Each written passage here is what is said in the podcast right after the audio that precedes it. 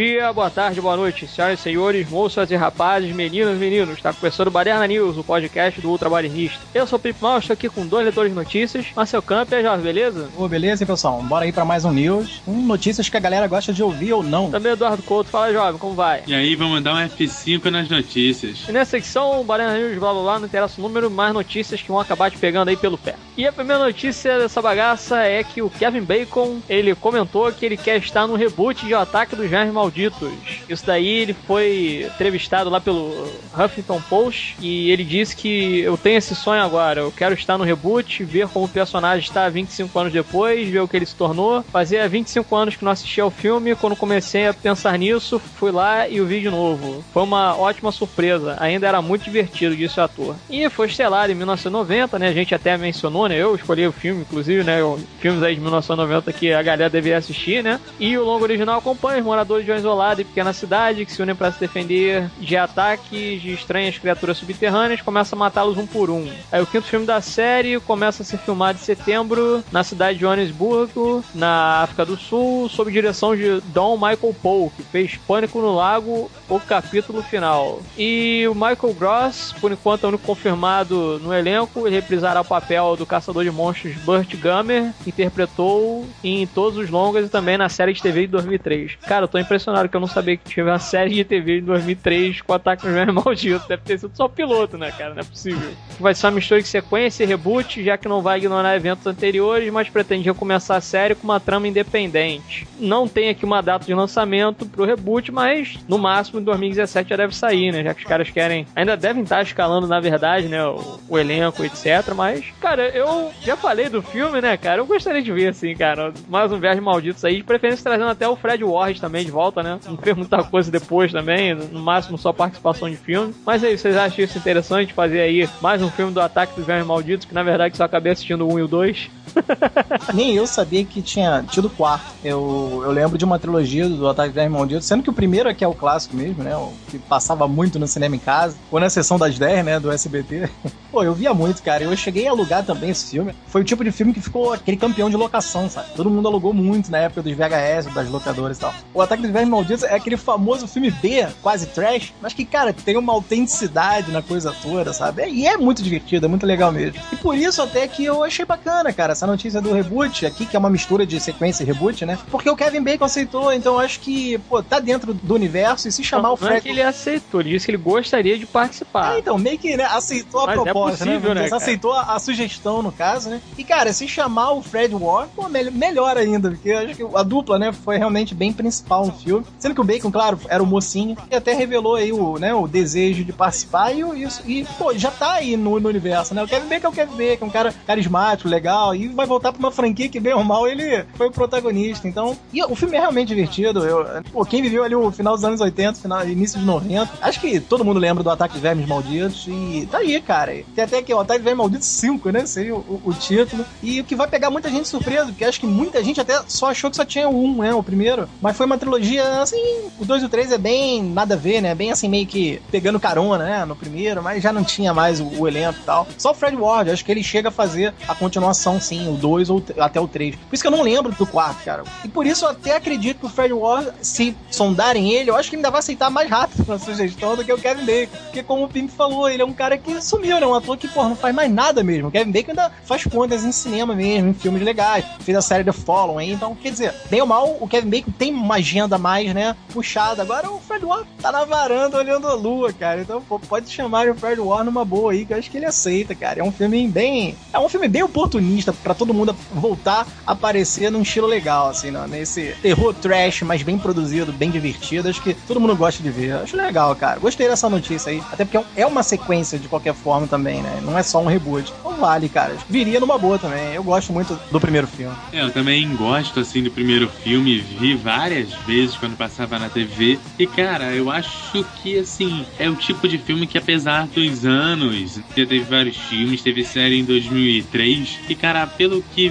vem dizendo aqui a notícia, é uma continuação com cara de reboot. Então, sabe, é diferente do que a gente tem visto antes, onde o cara simplesmente vai, pega o início e, faz outro projeto, sabe? Eu acho que assim, o cara quer pegar o projeto original, manter ele como parte de uma história. Acho que se já é diferente, vale muito a pena. Eu vou curtir e se for pro cinema, provavelmente eu vou lá conferir, sabe? Eu vou dar bilheteria pro filme, pelo menos. Pois é, e falando aí de continuações, né? Reboots ou por aí, essa vibe. Pensão de franquia, né? Exato, né? E, porra, uma franquia, quer dizer, não é uma franquia, mas um filme original que, cara, pode virar uma franquia muito bem sucedida, até porque o elenco foi muito carismático e a produção, tudo no filme realmente eu gostei. É o Gigante de Aço, cara, do Jackman aí, e já foi confirmado aqui, sequência do diretor Shaw Levy, né? Já tá desenvolvendo aí. Engraçado que tava escondido há três anos e meio e tava fazendo essa continuação. Mas assim, quem viu o primeiro filme sentiu, né? No ar aí que poderia realmente engatilhar aí uma boa franquia. E o filme tem essa cara, cara. Acho que tem muito esse estilo, porque é um treinador de robôs boxeadores, cara. E é muito carismático, porque é muita fórmula mesmo. Acho que quando a gente gravou sobre o Gigante de Aço, a gente falou isso. É muita fórmula, né? O Pimp mesmo ressaltou isso. É muita fórmula do Falcão, campeão dos campeões. Que, pô, é um filme muito carismático até hoje por isso. Porque é a relação de um pai meio fudidão, que não tem aquela credibilidade do filho, né? Que é meio mimadinho. Não aqui no Gigante de Aço ele chega a ser riquinho, mas é um moleque meio mimado em, em seus momentos. E o pai precisa dessa credibilidade, e no meio disso tudo tá essa relação aí conflituosa. E um robô pode unir eles, né? Ali no caso do Falcão de Stallone era a própria relação e a queda de braço, né? Que ali une o pai e filho. Ainda conta com a Kate, né? Do Lost aí. Então, cara, se todo mundo voltar a aceitar, claro que o moleque agora vai estar tá maiorzinho, né? É, vai estar tá um rapazinho agora. Mas se todo mundo voltar, cara, sabe? Já confirmou aqui o cineasta, né? O Shaw Levy chegou a falar que realmente está prevista a volta do Jackman aí no papel do treinador. O treinador dele é o Charlie Kenton, né?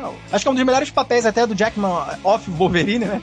Que todo mundo só lembra dele como Wolverine e tal. Eu gosto muito dele na senha. Eu acho que eu destacaria esse Charlie Kenton. Ele é um cara meio despojadão, sabe? Acho legal. Ele é... combina com um jeito meio truculento e, e boa praça do, do Jackman, sabe? E, cara, tem tudo para ser sucesso. Eu acho que o primeiro fez uma boa bilheteria, sabe? Foi sucesso também de vendas depois em DVD, assim, foi uma boa. Acho que cobriu bem aí ó, o gasto, porque ele arrecadou pelo mundo 300 milhões, sabe? E é um filme que ele não sobrepõe, não bota o efeito, né? Toda aquela computação acima deles e da própria história. A história é legal, a história vai cativando o espectador. O universo todo é bacana, porque é um futuro de disputa com robôs. Ah, cara, é um filme todo certinho para pelo menos virar uma trilogia. E eu espero uma trilogia. Já vai estar tá vindo aí o segundo, então quer dizer, pô, abre um sorriso bem legal aí pra essa continuação que com certeza eu veria no cinema sem problemas, cara. Gostei dessa notícia aí da sequência Gigante de Aço. É, o Gigante de Aço, cara, é um filme, em teoria, bastante simples. A fórmula dele é simples e te entretém como aqueles grandes filmes que a gente busca lá atrás, uma coisa que hoje em dia tem tido uma certa falta de filmes com essa fórmula simples, com personagens bacanas e que vão te motivando a seguir ali, acompanhando a história. Sabe, eu vejo é, um universo de histórias tão fracas hoje em dia que, cara, esse filme eu quero pagar pra ver e eu tô na época de selecionar muito que eu vou ver no cinema, que, cara, não tá barato e, assim, mesmo a gente que gosta de filme, a gente já seleciona porque sabe que tem uns filmes que não vale a pena nosso ingresso, sabe? Esse é mais um filme aí que eu dou bilheteria e é um grande filme. É claro, voltando todo mundo, o filme tem que ser muito bom. É aquilo, agora eu não sei o que que eles trazem no segundo filme, porque assim, eu tenho medo de vir um Sin City, porque o primeiro filme é bacana, mostra um universo e tal, e eu não sei se o segundo vai conseguir manter isso, sabe? Eu tenho medo de que talvez ele não consiga vir um, um segundo filme tão forte quanto o primeiro. É porque o primeiro tem sempre aquele lance da novidade, né?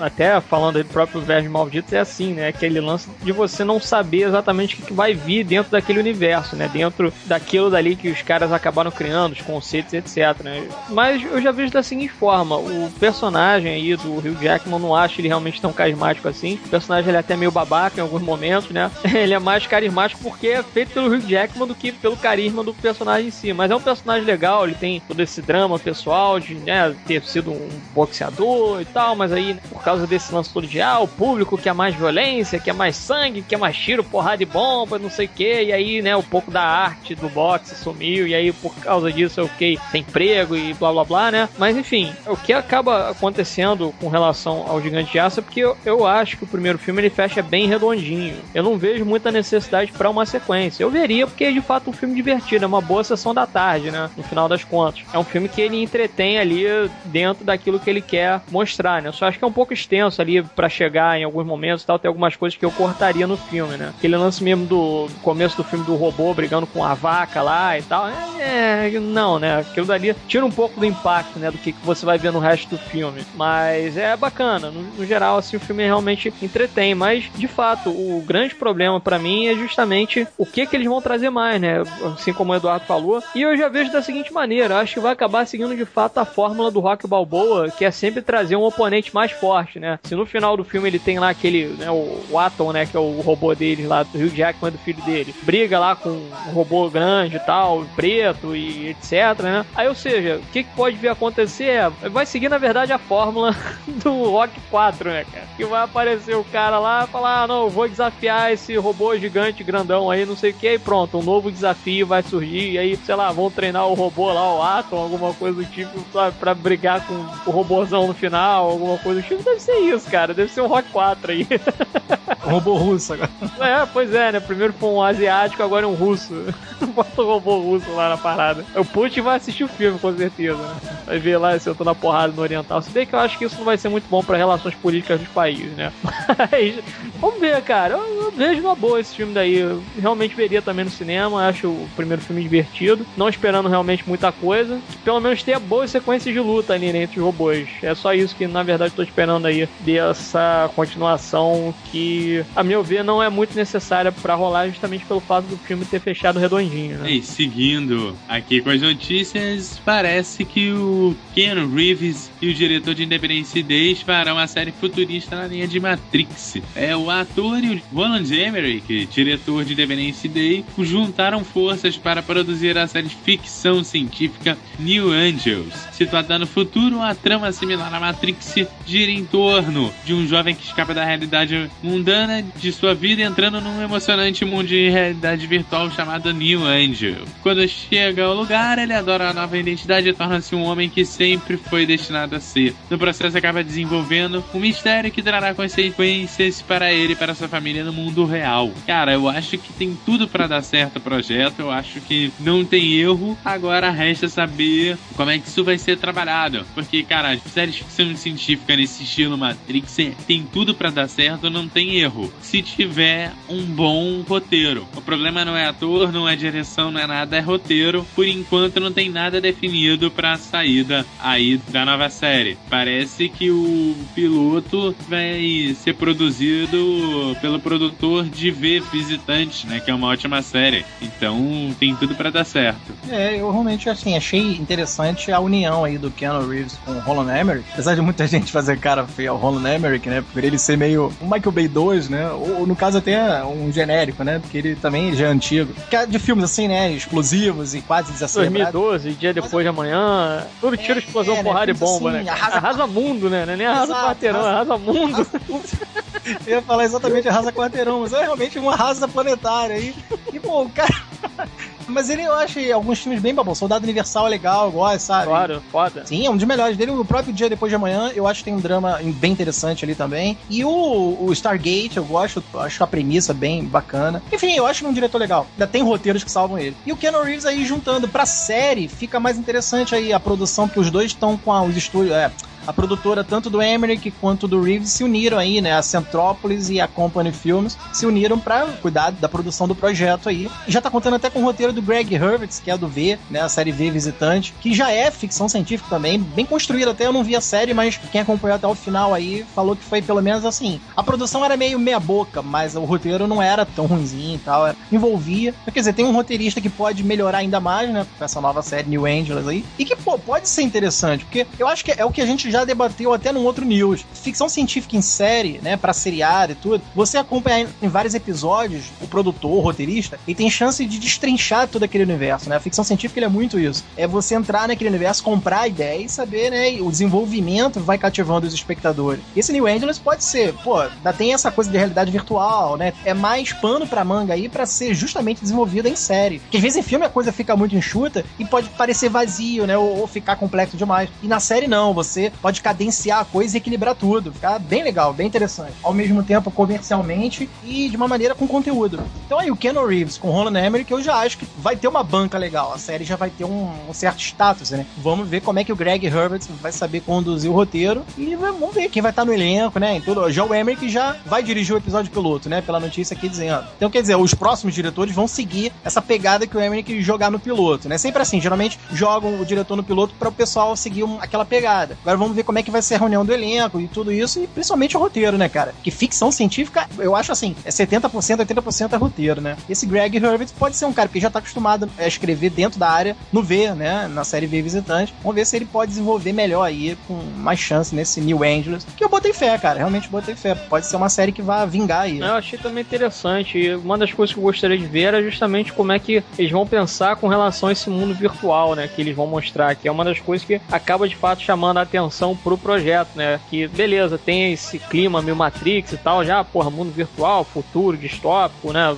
Se vê que o futuro, de repente, não é nem um distópico, né? Mas como é que vai funcionar esse lance, por exemplo, do cara dentro da realidade virtual? Será que o cara pode se tornar meio que viciado naquilo dali? Como é que isso afeta outras pessoas, não só o protagonista, né? A empresa por trás dessa realidade virtual, por que que estão fazendo isso, né? Quais são os malefícios ali? Será que os caras realmente estão falando a verdade e tal? Pode envolver política também, né? De, ah, porra, de repente, sei lá, o cara, ele tem uma vida na realidade virtual, que aquilo dali auxilia nele em alguma coisa no mundo real real, né? Ah, mas porra, o cara de repente não pode porque tá lucrando com uma coisa que não necessariamente poderia lucrar. Enfim, tem algumas coisas assim que os caras podem viajar no roteiro, né, cara? Vamos supor que nesse mundo virtual você possa construir coisas. Tipo um Minecraft da vida, assim, né? Você constrói é. coisa e tal. Vamos supor que aquilo dali, ah, porra, sei lá, o cara construiu um castelo na realidade virtual, vendeu pra uma outra conta por, sei lá, milhões, não sei o que. Esse é o tipo de coisa que o cara pode viajar todas ali, né? Com relação à economia, política, é, conspiração de empresa e etc, né? Futuro distópico. E ainda tem o Keanu Reeves lá fazendo protagonista, né? Aquela cara de paisagem dele.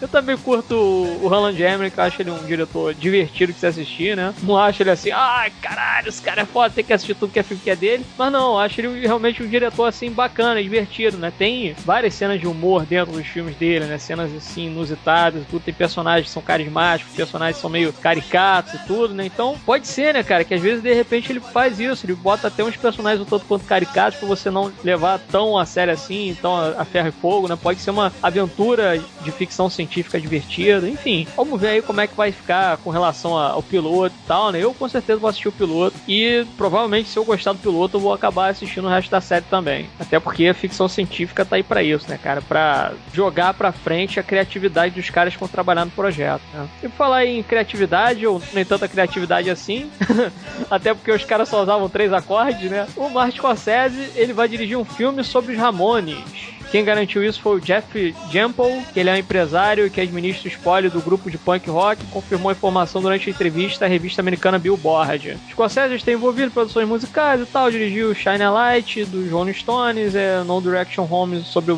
Bob Dylan. Tem também o Les Waltz, né, que agora do é do Rolling Stones também, né? O Les Waltz. Ah, não, The Band. Falei merda. Mas agora eu não lembro se ele dirigiu. Acho que ele produziu só o Last Waltz lá do The É, tem até um clipe. Acho que um clipe. Ele chegou a dirigir um clipe e tal, né? De uma música do The Band. Não foi um show todo, né? The Band que o Scorsese chegou a dirigir. Ah, tá. É porque eu também nunca vi isso tudo. Eu gosto do The Band, mas nunca corri atrás pra ver tudo, né? Mas enfim, é bem conhecido aí, né? Da galera que curte música. E tem aqui, né? A possível biografia dos Ramones será lançada em 2016, aproveitando comemorações de 40 anos de uma das bandas mais influentes da história. Se bem que na verdade eu acho que os Ramones eles são de 72 depois, cara. Mas eles só lançaram o disco mesmo em 76, né? O primeiro disco deles. É, também estão sendo planejados um documentário sobre os Ramones, composto por imagens inéditas das turnês da década de 70 e 80, um livro sobre os primeiros anos da banda, uma peça de teatro e o relançamento do primeiro disco. Ou seja, coisa pra cacete aí, e o Queiroz não tá aqui pra comentar sobre isso, né?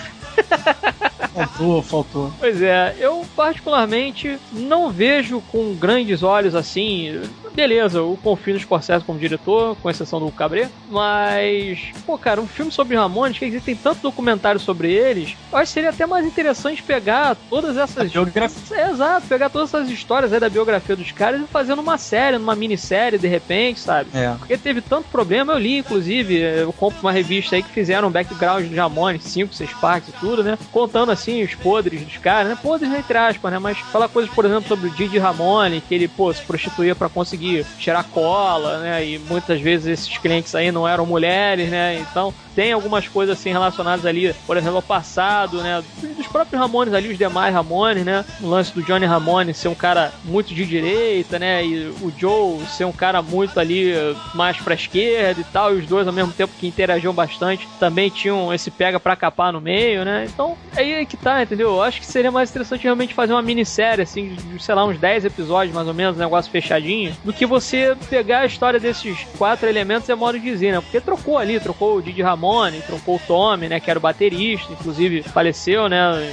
Aí no finalzinho de 2014 e tal. Pô, você jogar isso tudo daí num filme de, sei lá, umas duas horas mais ou menos, vai faltar muita coisa, sabe? Pode ser uma coisa meio, sabe, chapa branca ali. Numa série, eu acho que poderia ser uma coisa um pouco mais ousada, entendeu? É isso que eu acho que esse projeto deveria ser feito, sabe? De colocar mesmo numa série 10 episódios, assim, de 40 minutos, 50 minutos, coisa, né?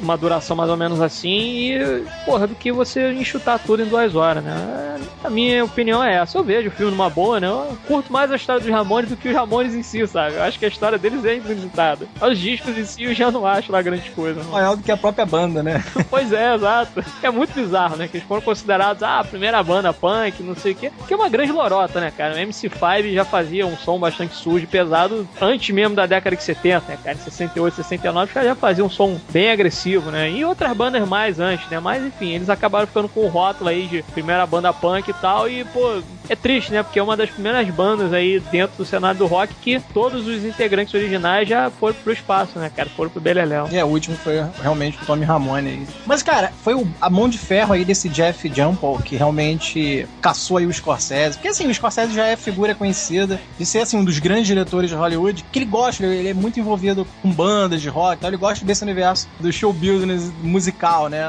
lá e tal. Pode ser americano, como inglês, ele fez, inclusive, dos Rolling Stones, ele fez um filme dos caras e tal. E por isso o Jeff Jumpel começou a sondar aí o Scorsese. E justamente depois da morte do último Ramone, né, o Tony, ele forçou mais aí essa procura ao Scorsese para fazer um filme sobre os Ramones. Só que eu concordo com o Pim também, eu acho que quem viu o filme, o Queiroz também viu, né? Quem viu o filme dos Rolling Stones, ele foca mais na própria carreira musical dos caras e tal. Não, não pega muito ali o, porra, a vida particular, né, do Mick Jagger, do, enfim, não entra muito nisso. Até dá umas pinceladas, mas não se aprofunda. Eu já acho o contrário, os Ramones realmente, eu, por isso que eu concordo com o Pim nesse quesito, de que os próprios integrantes, eles eram muito mais chamativos, assim, o estilo de vida que eles levavam, as próprias figuras, né, deles em si, eram muito mais interessantes você descobrir como era a vida particular desses caras, até porque, porra, ser considerada a banda de rock punk, assim, uma das mais influentes, usando só três acordes, né, uns falavam que é porque eles não sabiam tocar direito e tal. Quer dizer, toda essa mitologia em volta dos Ramones é muito mais interessante que a própria qualidade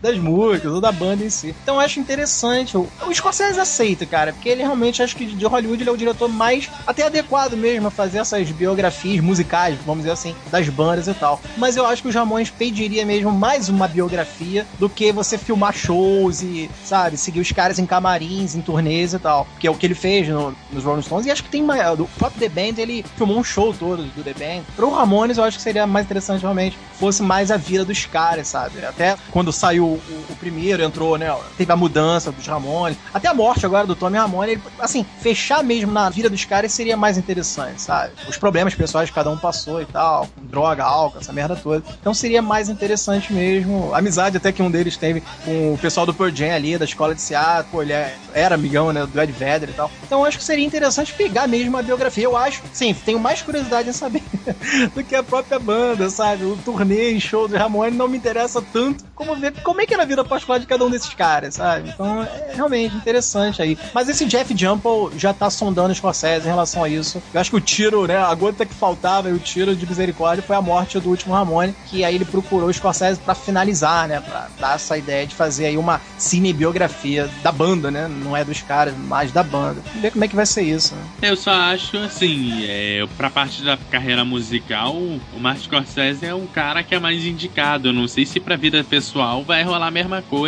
Ele já fez alguns filmes que focou muito mais na parte musical das bandas e tal, do que propriamente dito na vida pessoal. E assim, cara, eu não vejo uma parte musical dos Ramones assim tão forte. Eu não sei o que o cara vai desenvolver para ter um filme só da parte musical dos caras. Eu acho que não tem tanto conteúdo para isso. Pra parte musical, um filme é ótimo. Agora, não sei se pra vida pessoal vai ser o suficiente, mesmo que se faça um filme enorme ali de três horas. Eu acho que não vai rolar. É preferível fazer uma minissérie, sei lá, de quatro, cinco capítulos de uma hora, uma hora e meia cada um. Eu acho que é mais preferível do que um filme propriamente dito. De resto, acho que vocês falaram aí. Você vê que o Scorsese ele só fez documentários, né, em relação à banda.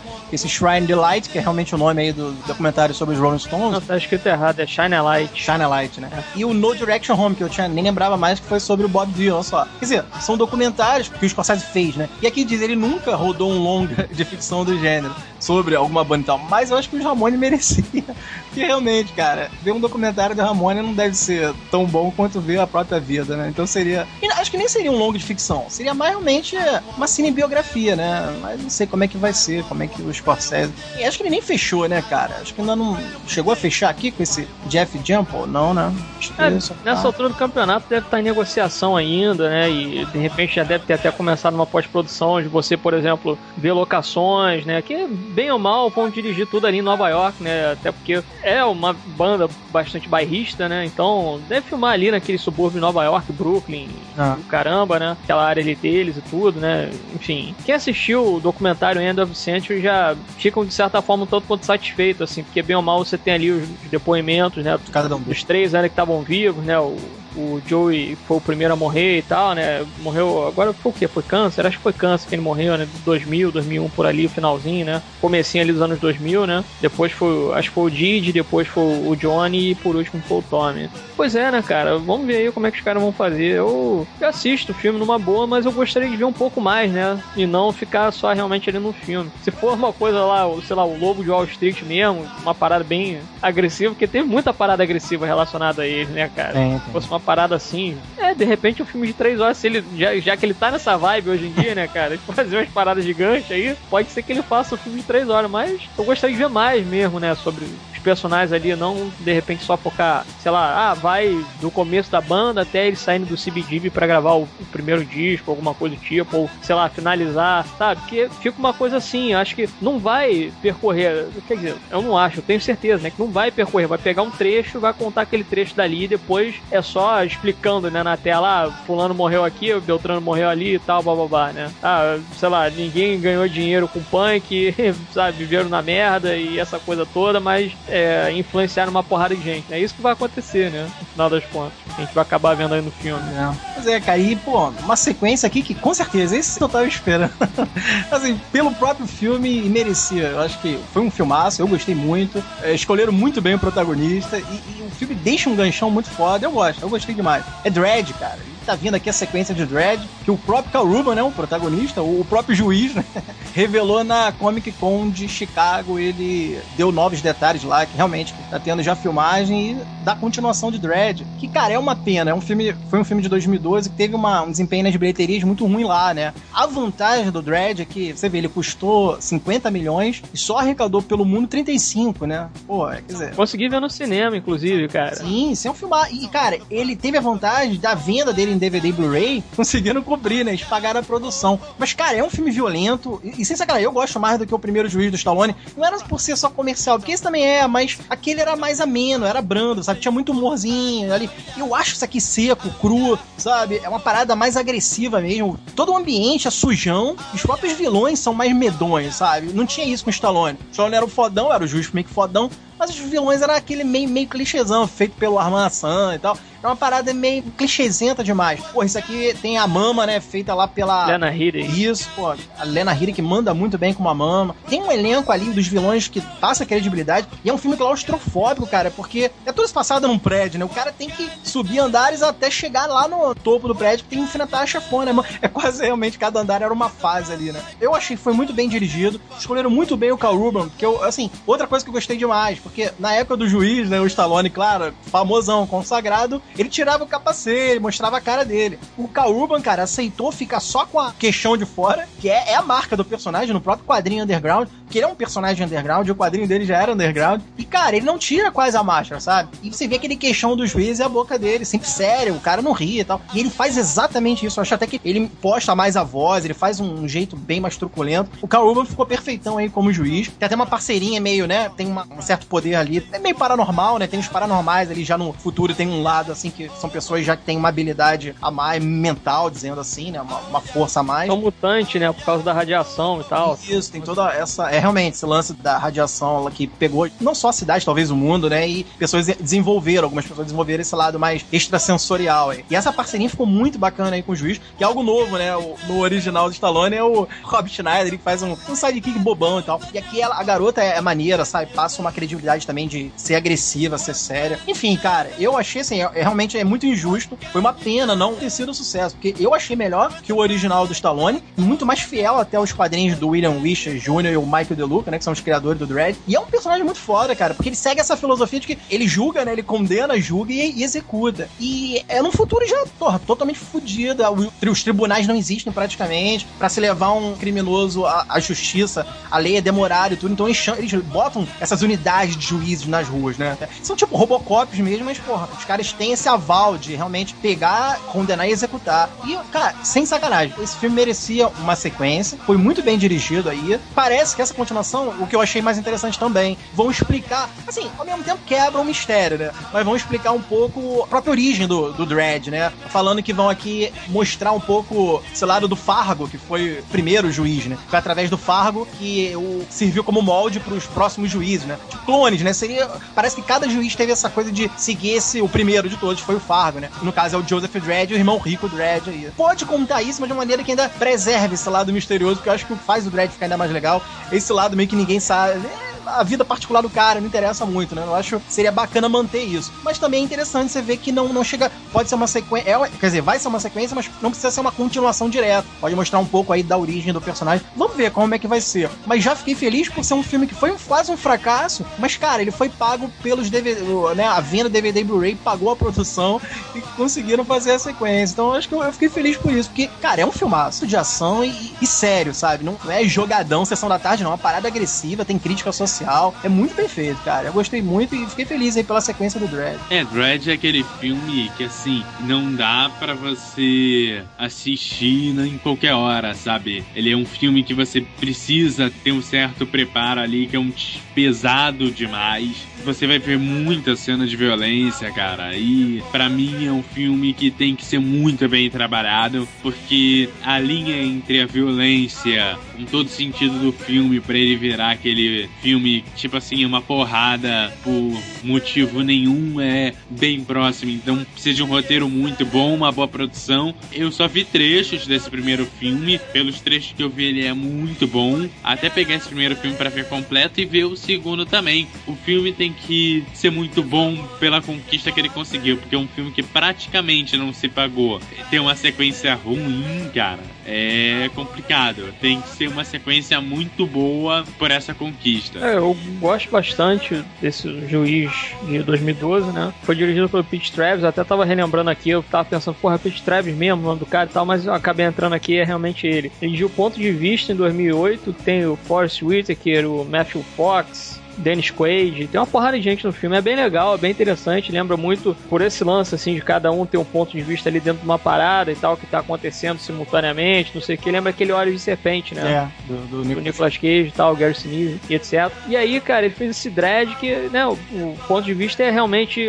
como é que pode dizer? É um experimento do cara como diretor, né? Tem que trabalhar esses vários pontos de vista e etc, né? E como é que vai fazer aquilo dali para ficar de uma maneira organizada e tudo, né? Se bem que eu acho o Olhos de Serpente nesse sentido um pouco mais complicado porque ele faz ele vários planos de sequência, inclusive na De Palma, ele manda muito bem na direção. Aí é, realmente De Palma não tem como competir, né? Mas o dread dele é muito foda e eu curto esse lance realmente do Cal Urban. Você não vê o rosto dele, na verdade, né? A primeira cena que você tem do Cal Urban no filme é ele colocando o capacete, Isso. mas você não vê a cara dele, né? Ele tá de costas, assim, na penumbra e tal, porque ele é aquilo ali, né? Ele não é um ser humano, ele é a lei sendo feita na rua, né, cara? Basicamente é isso. E eu acho isso muito foda, cara. O conceito do dread é muito foda, é. o filme é muito foda, porque o lance realmente de você colocar o dread, na minha concepção, é realmente fazer essa coisa episódica, pelo fato do cara estar tá ali numa metrópole, é Mega City One, né? Uma metrópole ali que junta não sei quantas cidades e estados ali dos Estados Unidos fazendo uma grande metrópole. Pô, você bota um policial ali no meio pro cara resolver um monte de pendenga ali, nego se drogando, nego meio que cagando pra polícia, né? E, pô, partindo pra cima dos caras ali. Lembra muito Rio de Janeiro, na verdade, né? Mas,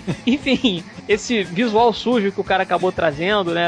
Essa coisa assim, de certa forma imediatista que tem o filme, né? De, porra, resolve logo a parada e tal, ele tem que treinar ali a parceira dele, né? E, e etc. Quer dizer, o filme é muito foda, né? É uma coisa assim, de uma hora e meia realmente, o filme é redondinho, funciona muito bem, pra mim é foda mesmo o filme. No finalzinho de 2012 a gente chegou a fazer, né? Aqueles indicações do ano que a gente não fez uma edição específica pro filme e tal, né? Eu acabei selecionando o Dredd pra falar, né? Dentro dos filmes lá. E, pô, tô esperando sim, cara, que de preferência que tragam o Pete Travis de volta também como diretor, né? E tragam o Cal Urban de volta, que eu acho que eles vão fazer um bom serviço aí. Já que os dois, eles já estão meio que, né, engendrados ali, né? O Cal Urban ficou muito bem como Dredd e o Pete Travis também dirigiu muito bem, né? E se trouxer os dois de volta e de repente até mesmo o, o roteirista do Dredd, né? Ou, enfim, trazendo um outro roteirista aí que tem alguma ligação, assim, com, de repente, o quadrinho, algo do tipo, né? Os próprios criadores aí do personagem, para trazer algumas ideias interessantes ali para eles mostrarem meio que essa origem do personagem, né? Se bem que eu realmente não gostaria, eu falo isso assim, beleza, eu quero ver o filme e tudo, mas eu não quero ver um prequel, entendeu? Eu queria ver uma sequência mesmo, né? Ah, pô, cara, ele é o Dredd, ponto final. É, não precisa, realmente. Eu também é isso que eu, eu fiquei nessa ressalva também, porque muito da força do personagem é você não conhecer, né, o passado dele, você não saber essas particularidades dele. É como você falou no, no início agora, ele é aquilo, cara. Tanto que a cara dele não importa, sabe? São as ações, é a atitude dele como policial e juiz ao mesmo É que importa. Então, eu, é meio Robocop mesmo, cara. A Mega City One é bem Detroit, né? Parada agressiva, sujona, bandida, a parada toda, sabe? Selvagem. Por mais que esteja ali o ambiente urbano, ainda selvagem, sabe? Você vê que, porra, parece que os caras são tribais, assim. Então, cara, e o Kauba realmente, eu sem sacanagem, mil vezes melhor que o Stallone, cara. Ficou muito bem aí no, como personagem e é aquela coisa, pode até voltar com outro ator, já que não precisa mostrar cara, mas o Kauba, ele deu um estudo legal, sabe? Eu senti que ele postou voz, ele deu aquela caracterização rústica que o Dredd tem, cara, sabe? Que se você pegar um quadrinho do Dredd, ele é quase um cara frio, ele não tem esse sentimento. Apesar de você ver que ele é justo, ele com a parceira dele mesmo, ele fala que ele tá ali para proteger ela também, sabe? Ela tá sendo treinada, mas uma prioridade dele é protegê-la. Então, quer dizer, você sabe que ele se importa com a menina, sabe? Tem palavras até que ele dá de conforto a ela e tal. Então você vê que ele é um cara humano, ele é justo. Ele não pode transparecer isso. Mas, pô, saber, ah, é um clone, quer dizer, um clone não, né? É moldado do Fargo. É, pra quê, né? Você vai lá, compra o quadrinho número um lá do Dredd, você vai conhecer tudo. Mas acho que no filme basta te jogar no universo, que é muito maneiro, o universo do Dredd, nesse inferno todo, que é o mundo ali do Mega City One, cara. E realmente, cara, estamos precisando de um Dredd aqui no Rio de Janeiro e em várias megalópolis aí do Brasil, né, cara? É personagem foda, eu gosto. Apesar de underground, né? Infelizmente o filme, cara, não dá entender, né? Tanto filme merda aí faz sucesso e o Dredd foi realmente um filmaço de 2012 e foi um fracasso. Não dá para entender, cara. É um filme com uma direção aí do Travis e um roteiro muito bom, muito legal mesmo. É, eu espero realmente ver aí um filme que tenha todos aqueles elementos que a gente curtiu no filme original, né? Talvez um pouco a trilha sonora, que ela é meio eletrônica, assim, só meio genérica ali. Mas no geral o filme funciona muito bem e o Pete Travis funcionou muito bem como diretor e o Kaurban como Dredd, né? É. Sendo protagonista ali e tal, né? E bem ou mal também o Kaurban, ele quase não faz filmes aí onde ele é o protagonista, né? Então, porra, dá uma chance é. pro cara aí fazer um, um, protagonista decente e memorável também, né, cara? Que eu acho que o cara merece, que ele é realmente um excelente ator. Bem, então é isso. Chegamos ao final da secção. Espero que tenham gostado. Dúvidas, críticas, sugestões, etc. Para contato badenacast.com.br ou deixe seu comentário trabalhista.com.br. Até mais tarde. Um beijo na sua alma. Oh, oh.